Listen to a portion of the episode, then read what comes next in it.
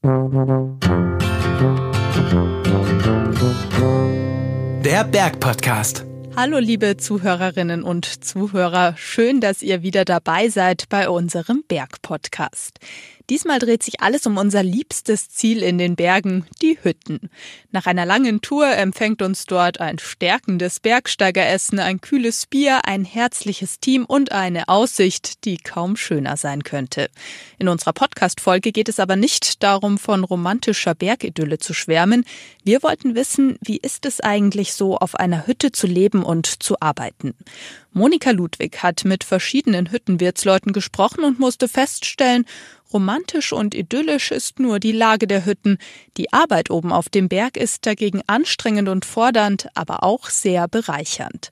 Von ihrem Arbeitsalltag, ihren Herausforderungen und ihrer Leidenschaft berichten die Hüttenwirtsleute der Riffelseehütte, der Richterhütte und der Passauer Hütte. Viel Spaß beim Zuhören.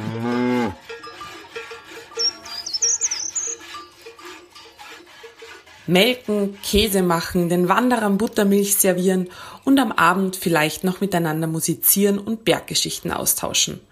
Das Leben und Arbeiten auf einer Hütte sieht in der Fantasie, zumindest in meiner, oft aus wie ein Heidi-Idyll und jede und jeder Bergnarische hat vermutlich mindestens schon einmal mit dem Gedanken gespielt, auf einer Hütte mitzuarbeiten oder gar eine zu übernehmen. Doch spätestens hier wird die Butter zur Sauermilch. Denn diese romantische Vorstellung hat mit der Realität wenig bis gar nichts zu tun. Wie mir drei Hüttenwirtsleut unverblümt verraten, die ich auf meiner Suche nach der Frage, was denn nun wirklich hinter dem Beruf steckt, treffe. Das sind Anita Weibel, die seit 36 Jahren mit ihrem Mann die Riffelseehütte im Pitztal bewirtschaftet, Julia Stauder, die nach vielen Sommern auf der Alm mit ihrem Partner Martin und ihren zwei kleinen Kindern die Richterhütte in den Zillertaler Alpen übernommen hat und Michi Faber, der seit neun Jahren der Hüttenwirt auf der Passauer Hütte ist und die Leoganger Steinberge im kurzen Sommer um einen herzlichen Platz reicher macht. So unterschiedlich die drei, so verschieden sind auch ihre Hütten in Lage, Öffnungszeiten und Technik. Diese Besonderheiten dirigieren auch den Alltag, wie Michi von der Passauer Hütte stolz erzählt. Die Passauer Hütten ist eigentlich eine ganz bärige Hütten in Sachen, ähm, dass man dir auf den neuesten Stand in Umwelttechnik gebracht hat. Das würde man aber der Hütte nicht ansehen, was da drin steht. Die Stumm, da steht noch der Kachelofen drin. Die Hüttenwand, die ist mit Holzschindeln be belegt, da wo man sich gern hinlässt. Es ist also oben so, dass vom ganzen Charakter der Hütte ist nur richtig, was man erwartet, ursprüngliche Alpenvereinshütte ist, von der Bauform. Aber trotzdem, wenn ich dann aufs Klo gehe, wenn ich irgendwas habe, dann ist einfach richtig gute Technik dahinter. Wir sind ein sogenanntes Inseldasein. Das heißt, wir haben jetzt kein Kabin auf oder keine, keine Leitung rauf. Alles komplett, was wir oben an Energie brauchen, den wir selber erzeugen. Ich habe eine sehr große Quelle oben, dass ich damit mit einer Turbine Strom machen kann. Dann habe ich gute Batterien oben, die das auch speichern können. Dann lebe ich von Solar, also Photovoltaik muss man sagen. Auch ein bisschen Solar, dass man es warm Wasser macht. Und äh, dementsprechend so leben wir eigentlich, dass wir ganz exakt schauen, wie verbrauchen wir, wann verbrauchen wir, wann geht die Kaffeemaschine los, wann wird denen wir Staubsaugen, wann machen wir, also alles, was über 2000 Watt ist. Und so komme ich aus, dass ich eigentlich so gut wie nie das Aggregat, das in Notlage ist, benutzen muss. Das ist schon ein schönes Gefühl, wenn das wieder klappt hat. Ja. Das klingt tatsächlich nach straffer Organisation und Hightech. Aber was ist jetzt mit den Kühen? Gibt es auf der Richterhütte welche? Landwirtschaftlich läuft überhaupt nichts, da geht rein um die äh, Betreuung der, der Gäste, ja. Wir sind da sehr abgeschieden. Gell? Das ist jetzt keine Hütte, wo man als, als Ausflug so schnell raufkommt. Also bei uns sind 98 Prozent sind bei uns Übernachtungsgäste. Und um das zu gewährleisten, muss man wiederum die, die ganze Infrastruktur selbst ähm, in Schach halten. Man muss schauen, dass man Wasser hat, Gebrauchswasser, Trinkwasser. Man muss schauen, dass man äh, Warmwasser aufbereitet, dass man dafür Strom hat. Den kompletten Strom muss man sich selber irgendwie organisieren. Bei uns ist das ein Wasserkraftwerk.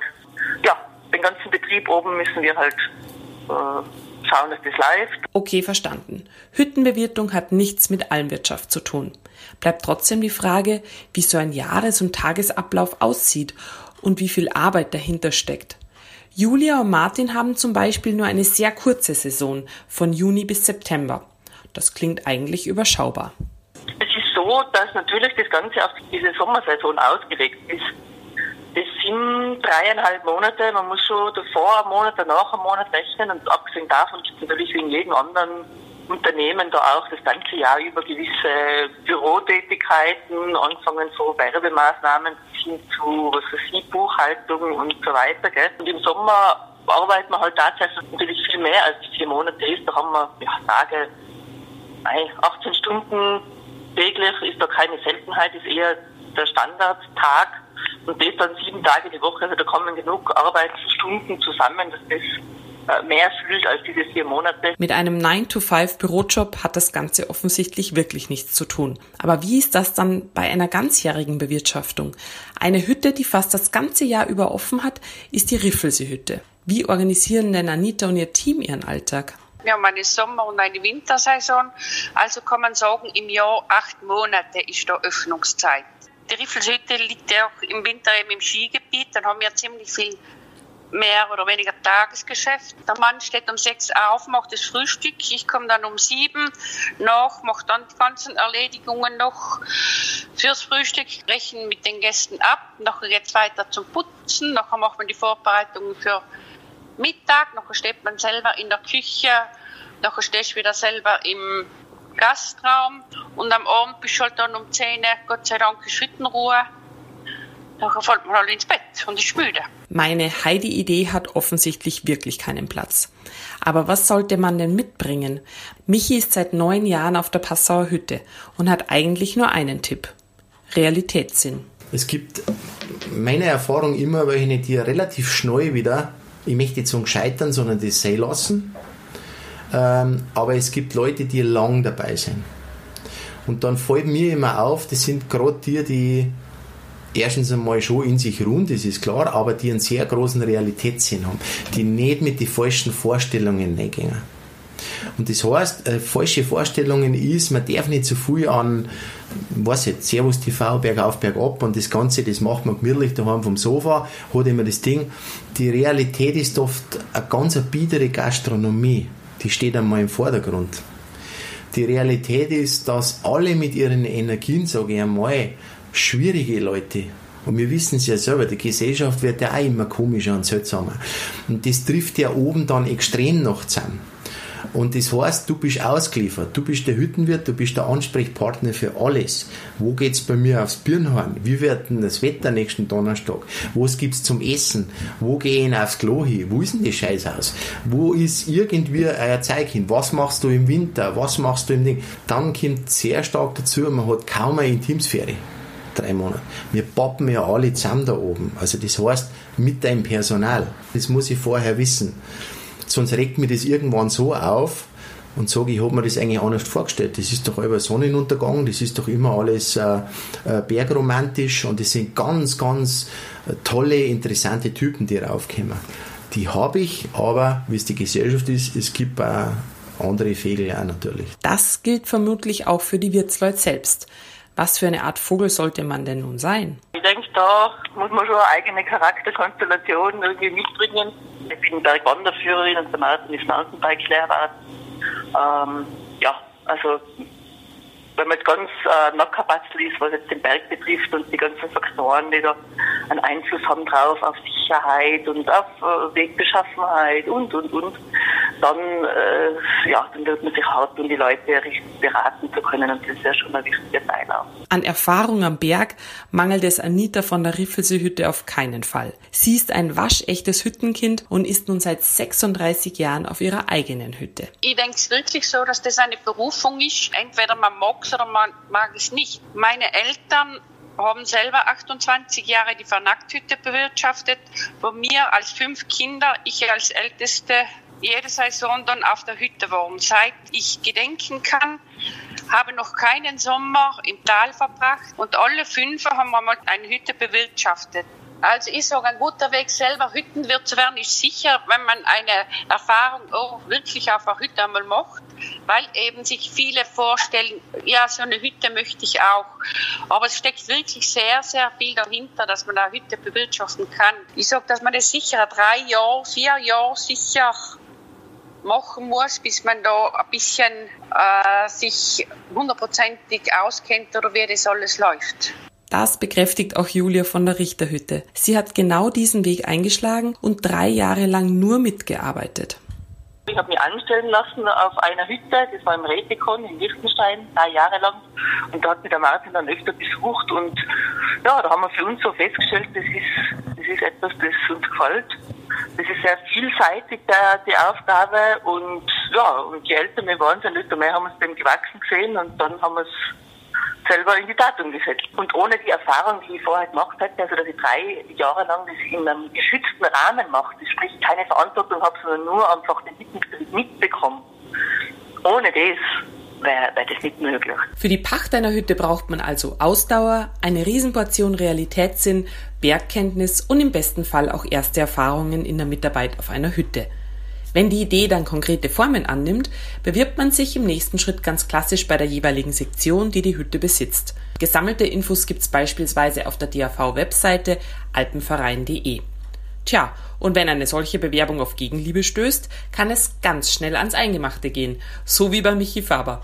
Er und seine damalige Partnerin haben sich eigentlich nur grob erkundigt und wurden quasi im Flug zu Hüttenwirten. Das ist mir so einfach reingefallen. Das war jetzt gar nicht so eine großartige Sache, dass ich das beschlossen habe. Also nicht irgendwie, jetzt wollen wir Hüttenwirt werden, dann schaut man irgendwie aufs Portal und sagt, was für Hütten haben wir frei.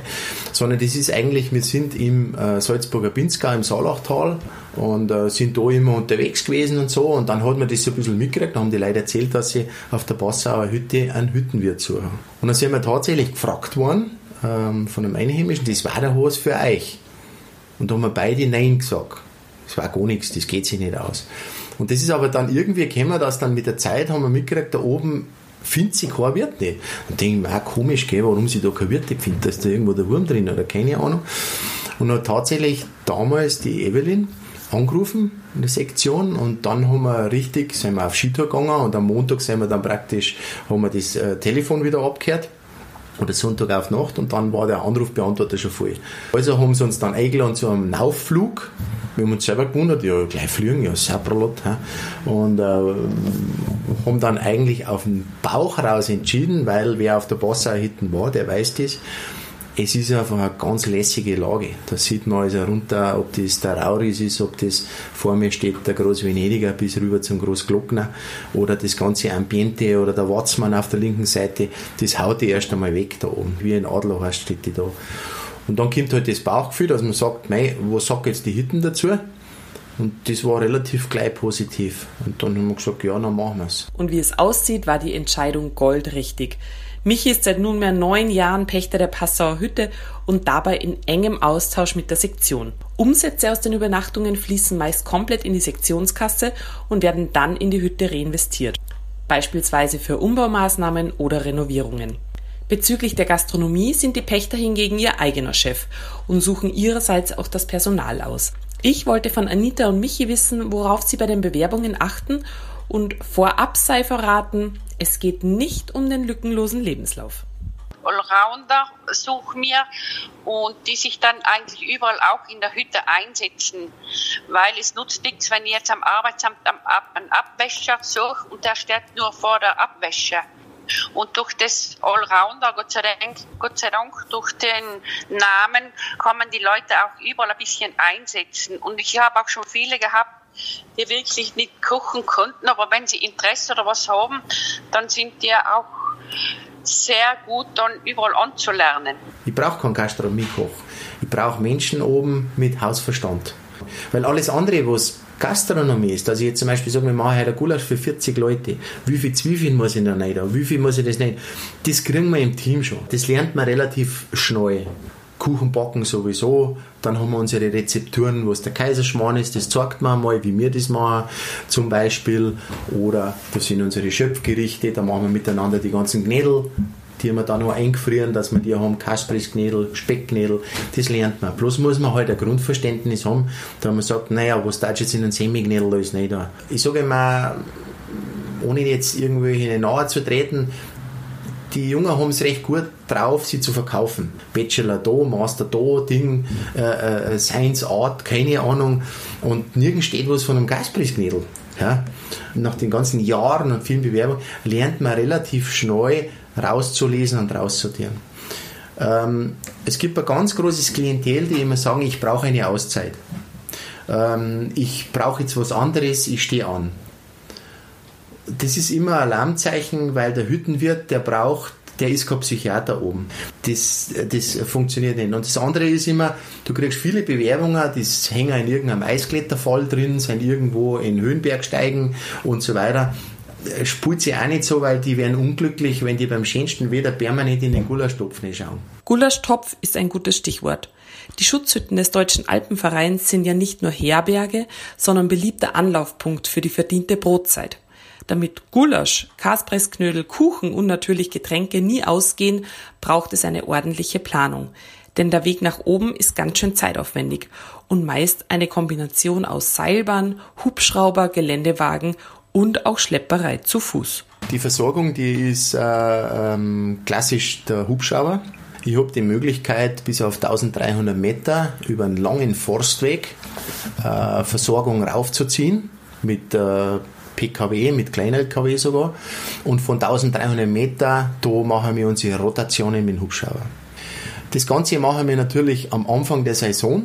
Da werden einmal gut vielleicht äh, zwischen 13 und 15 Tonnen aufgeflogen. Und dann ist natürlich alle vier und wir versuchen fünf bis sechs Wochen mit dem ganzen Zeigel auszukommen, bis wir wieder einen Flug brauchen. Und in dieser Zwischenzeit wird es logistisch dann immer spannend. Da haben wir dann sehr viel zum Tragen weil wir die Frischprodukte, die verderblichen Produkte, mindestens einmal in der Woche springe ich schnell runter, kaufe ein und dann tragen wir das Zeug halt dann auf und das machen wir dann meist zu zweit. Im Sommer können wir mit dem Auto hochfahren, aber also die Hauptversorgung machen wir mit der, mit der Gondel, mit der Bahn. Einmal pro Woche äh, in der Hauptsaison wird da bestellt beim, beim Metzger im Tal unten in Grimmel und beim Bäcker und, und halt sonstiges Gemüse, was man halt so äh, frisch braucht. Und ja, da fährt der Martin dann mit einem sehr äh, schmalen Geländewagen den Weg runter. Äh, sehr steil und äh, abschüssig und also wirklich, ja, ist, ist eine, eine Sache für sich, sagen wir mal so. Und dann muss er unten beim Kibler Dauernhaus das Auto wechseln, weil das Gelände taugt nicht zum ganz rausfahren und viele Kilometer machen. Und dann ladet er unten auf und das Ganze dann wieder retour. Also wenn der Tag um ist, sind wir immer alle froh. Aber der mühsame Weg nach oben zahlt sich aus. Zumindest für die hungrigen Gäste. Anita und Julia servieren auf ihren Hütten zum Beispiel regionale Spezialitäten und alpenländische Klassiker. Kaiserschmarrn Gasknödel mit Salat oder die Spinatknödel. Das ist eigentlich unser Kulinarium. Wir kochen das, was es gibt. Ja, und das, was es in der Nähe gibt. Wir, von der Rosi aus der Söllenalm haben wir in Ziegenkäse, wenn es einen guten hat. Den, den, macht er, den gibt es dann mit unserem selber gemachten Kürbischutney dazu. Da die ganz normalen Knödel und so weiter. Aber bei uns ist es einfach logisch und nichts äh, an den Haaren herbeigezogen, dass wir die Sachen verwenden, die mhm. da sind. Wir haben hier in unserem Wohnort äh, in der Nachbarschaft der Bauer, der macht einen gewaltigen Speck, der wird prämiert und alles. Da kaufen wir ordentlich für den Sommer ein nehmen den mit drauf und das ist dann äh, unser Speck für den Sommer. Nicht nur, weil es äußerst verlockend klingt, was Julia und die anderen da auftischen, sollte man unbedingt einkehren. Denn was viele in dem Zusammenhang oft nicht wissen, Hüttenwirtsleute leben mit ganz wenigen Ausnahmen ausschließlich von der Gastronomie und schlagen sich dadurch auch mit all den Vorschriften und Regeln herum. Das Essen und das Trinken, das ist unser unser Einkommen, genau, das die Leute konsumieren oben. Aber man muss sagen, äh, auch da wieder, wenn jetzt jemand, eine junge Familie oder Studenten oder irgendwer, wenn die halt eine kleinere Kasse haben, sollen sie was Kleineres ausgeben, weil der Moment wird kommen, wo sie das in guter Erinnerung haben und wiederkommen mit ihrer größeren Kasse und dann eine Flasche Wein bestellen und äh, Mord auf den Putz hauen. Also ich bin da nicht so kleinlich, ich denke mal, jede Lebensphase, äh, ihr Budget und, äh, und bei uns sind ganz viele ganz gute Gäste, die sich auch äh, ein feines äh, Schnaps nach dem Essen gönnen und so weiter. Also ich denke mir immer, ähm, die Leute sollen das konsumieren, was sie genießen und gerne mögen und bei uns geht der Plan eigentlich immer auf. Ein selbst mitgebrachtes Wurstbrot ist also nicht so schlimm. Der Fairness halber sollte man aber im Hinterkopf haben, was die Wirtsleute täglich tun, um uns Gästen das Leben zu erleichtern. Also das fängt zum Beispiel einmal mit der Kläranlage an. Jeder lässt mal was daheim. Und das heißt, ähm, man muss sich um die Kläranlage kümmern, man muss sich also praktisch darum kümmern, dass die ganzen Reststoffe der Kläranlage, die ich nicht biologisch geklärt habe, ähm, wieder ins Tal geflogen werden. Äh, ja, und dann sind halt die ganz normalen Reinigungen. Wir haben 50 Übernachtungsplätze, das sind vielleicht 120 Decken, die kann ich jetzt auch nicht runterfliegen oder zu Fuß runter tun, Wäscherei wieder rauf. Also machen wir das oben. Dann wartet man natürlich ab, dass man genügend Sonne hat, dass man wieder äh, die trocknen kann äh, dass wir genügend Energie haben, dass die Waschmaschinen laufen können. Die Leute, die wollen dann wissen, wie weit ist es, wie schaut es mit der Wettersituation aus. Wir sind da schon so ähm, ja, eine Umschlagestelle für, für Informationen. Ja. Es, es, funktioniert auch kein Handy um, es gibt keinen Empfang. Manchmal hat man Glück und auf der Scharte oben gibt es dann schon ein, ähm, eine, eine Welle sozusagen. Umso mehr ist es wichtig, dass wir über unsere Satellitenanlage die wichtigen Informationen dann zur Verfügung stellen können. Hüttenwirte sind also immer auch Informationsquelle für Wege und Wetter. Vor allem dann, wenn der Handyempfang streikt, so wie bei Julia und Martin. Diskussionen rund ums Handy und das richtige Wetter gehören, so scheint's, zu den größten Veränderungen der letzten Jahre überhaupt. Und unsere Wirtsleute erkennen einen Wandel vom Müßiggang hin zur Optimierung. Es ist schon so, dass das Anspruchsdenken auf jeden Fall ähm, höher geworden ist. Anspruchsdenken heißt, ähm, das fängt jetzt beim WLAN und beim Handy an. Es hat sich in den letzten Jahren wirklich geändert in Sachen Wetter-Apps. Das heißt, die sind nur noch eine App-hörig. Die können kaum mehr sich Erfahrungen sammeln. Und da kommen ganz skurrile Geschichten einfach zusammen, dass wir auf der Terrassen halt im Grunde genommen dann zwei Buben stehen und ähm, sagen, naja, geht dieser Klettersteig noch? Fragen wird. Und da ziehen jetzt praktisch hinten über den Glockner schon richtig, richtig schwarze Wolken daher. Dann sage ich, also ich darf jetzt nicht mehr gehen, weil es schaut wirklich gewitterig aus. Wieso? Die haben gesagt, dass um 16 Uhr das erst da ist und zeigt mir das Kastel. Dann sage ich, aber jetzt drehe die um, wir haben halb zwei, aber es ist doch, die haben gesagt aber.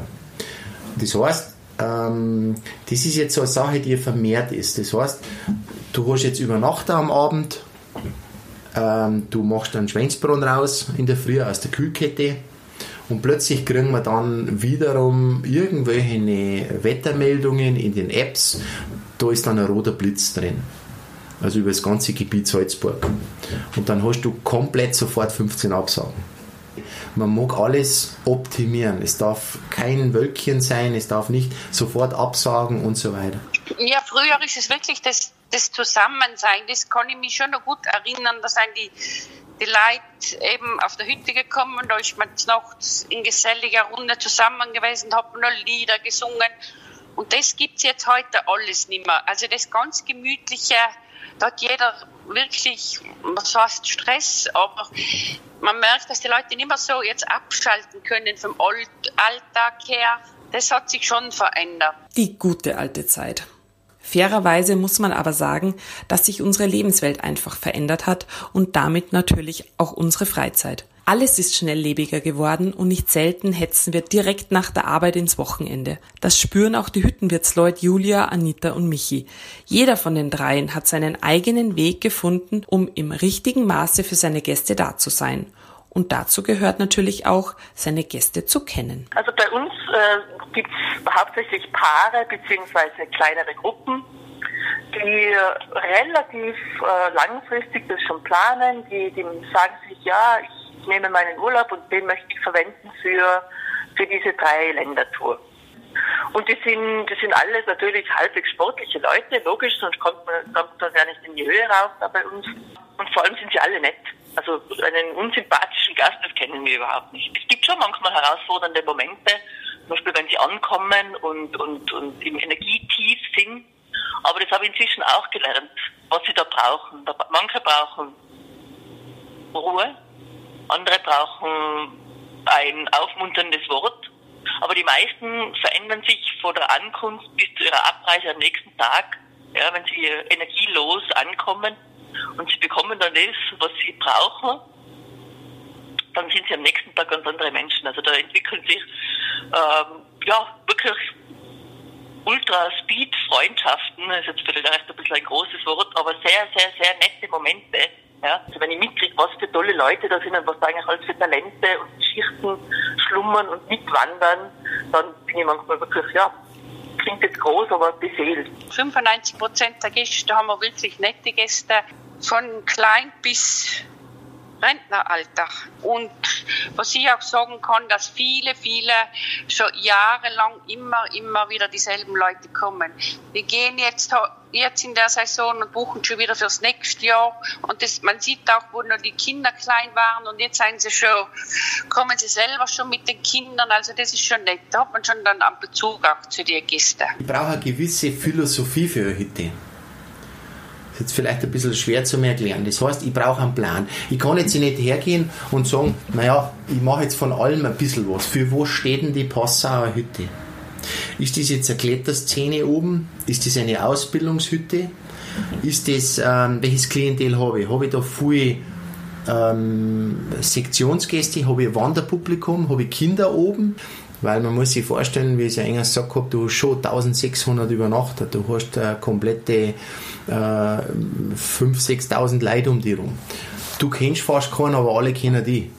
Ähm, man ist permanent in einem Smalltalk und ja, das ist halt das Schwierige am Hüttenwirt. Das ist das, was dir permanent Energie nimmt. Das weiß man aber. Man macht es auch gern. Aber man muss sehr gut haushalten mit der Energie. Man muss sich das richtig ähm, äh, wissen, weil du gibst immer Energie, immer Energie und man hat ganz wenig Punkte, wo man Energie kriegt. Für uns Wanderer ist die Hütte so eine Energiequelle, körperlich und seelisch. Wie aber tanken Hüttenwirtsleute wieder auf? Eine Tankstelle ist zum Beispiel, wenn ich jetzt im zwischenmenschlichen Bereich, wenn ich immer offen bin, die Leute, und nicht ein Vorurteil habe, wenn ich das zulasse, wenn die Zeit das auch zulässt, dann gibt es ganz ruhige Typen da oben. Die hocken da, die kriegen das Mai fast nicht auf und das sind meistens die unwahrscheinlich, was die im Leben gemacht haben. Und das sind Energiequellen, dass ich sage, das war jetzt wirklich, das hat mir was gebracht. Das ist das Menschliche. Dann, ähm, ich schaue mir alle Woche mal vielleicht runter zum Einkaufen. Meistens ist es bei schlecht Wetter. Aber den Weg mag ich allein machen. Da mag ich keinen dabei haben. Äh, ich versuche dann immer geschickt, wenn ich sage, ja, ich gehe gleich mit dir mit und so weiter. Ich mag da nicht reden. Ich habe da meine, auch wenn es jetzt vielleicht ein bisschen, bisschen, bisschen abgehoben anhört, ich habe meine BAM sogar da wo ich kurz Servus sage. Ich habe meinen Weg und ich habe einen brutal schönen Weg runter. Und das ist dann äh, so meine Kraft, mein Energieding. Da mag ich allein sein. Und dann ist es der Berg. Wenn man so tagtäglich in der Nacht und alles immer am Berg ist, das ist eine ganz, ganz interessante Energie, ist das da oben. Weil das ist irgendwas, da fühlt man sich dann unheimlich stark, weil da oben ist einfach immer die Zeit stehen bleiben einfach eine wahnsinnige Schönheit oben, gell? Also das gibt mir schon sehr viel Kraft täglich, also bei jedem Blick aus dem Fenster, wenn so Lichtstimmungen sind und, und manchmal ist ja so Wolkenstimmung fast schöner als strahlender Sonnenschein. Oder wenn du aufwachst und dann hat alles angezuckert und das vielleicht noch am 12. August und so. Das sind schon so äh, Sachen, wo man sich denkt, boah, das hat nicht jeder, das ist was Schönes und am nächsten Tag ist dann wieder 20 Grad und du kannst im nächsten See, wenn die Leute von Hütte zu Hütte marschieren, vielleicht sogar ein Bad nehmen, ein kurzes, sehr erfrischendes. Also da gibt es diese große Abwechslung. Du hast die ganzen Jahreszeiten so geballt aufeinander. bei uns ist ein großer See, der Riffelsee unten und da kann man runtergehen, da kann man sich hinsetzen, es ist niemand herum, man ist ganz allein, man kann mit, mit den Gedanken alleine sein. Das ist dann schon wieder, wo man denkt, ich bin da schon auf, einem, auf einem schönen Platz und ich sage, es ist wirklich die zweite Heimat, wo wir da oben sind. Oder im Winter, wenn der Vollmond ist und du da schon mal Fenster auf oder gehst raus, die Stille, die Berge, das ist schon alles wieder, wo dir Energie und wo dir was gibt. Wenn man das hört, taucht das Heididyll doch ganz schnell wieder vor dem inneren Auge auf. Zumindest vor meinem. Und man versteht, warum die drei die viele Arbeit auf sich nehmen. Die Richterhütte, die Riffelseehütte und die Passauer Hütte sind übrigens drei von exakt 199 bewirtschafteten DRV-Hütten in Deutschland, Österreich und der Schweiz. Dazu kommen noch die unbewirtschafteten, wodurch sich eine Gesamtzahl von 323 Schutzhütten ergibt. Sie sind Rastplatz für rund zwei Millionen Tagesgäste und Schlafplatz für ca. 890.000 Übernachter pro Jahr. Immense Zahlen und ein immenser Aufwand. Aber für die Hüttenwirtsleute wie Anita Weibel, Julia Stauder und Michi Faber auch immer verbunden mit immenser Leidenschaft. Ich werde es wahrscheinlich lang bleiben, weil das ist für mich eine freie Welt. Ich habe zwar tausend Vorschriften da oben, aber ich entscheide alles da oben. Vom Fenstervorhang bis zu dem. Und wenn ich dann sage, aufgrund meiner Entscheidungen da oben, wo mir keiner hilft, in jeder schwierigen Lage, aber der zufrieden runtergeht und schaut mir an und sagt irgendwie lässig was, gut was, dann war das vom Team und von mir der Verdienst. Und da hat mir jetzt keiner geholfen. Und das ist halt ganz was anderes wie unten. Das waren spannende Einblicke in das Hüttenleben von Monika Ludwig im Gespräch mit den Hüttenwirtsleuten Anita Weibel, Julia Stauder und Michi Faber. Wie ihr sicherlich gehört habt, konnten die Interviews wegen des Coronavirus teilweise nur telefonisch stattfinden. Wann unsere Hütten wieder öffnen können und wie der Betrieb dann aussehen wird, das steht gerade noch in den Sternen. Wir drücken die Daumen, dass unsere Hütten und wir alle gut durch die Krise kommen und sich das Leben bald wieder normalisiert. Dann wird auf den Hütten wieder viel Personal gebraucht. Also falls euch die Arbeit auf einer Alpenvereinshütte reizt, unter alpenverein.de slash jobs sind jede Menge Hüttenjobs ausgeschrieben. Außerdem findet ihr zusätzliche wichtige Infos zum Arbeiten auf Hütten unter dem Link in den Show Notes dieser Folge. Das war's schon wieder von uns. Wir freuen uns, wenn ihr auch das nächste Mal wieder dabei seid. Bis dahin bleibt gesund. Tschüss und auf Wiederhören. Der Berg Podcast.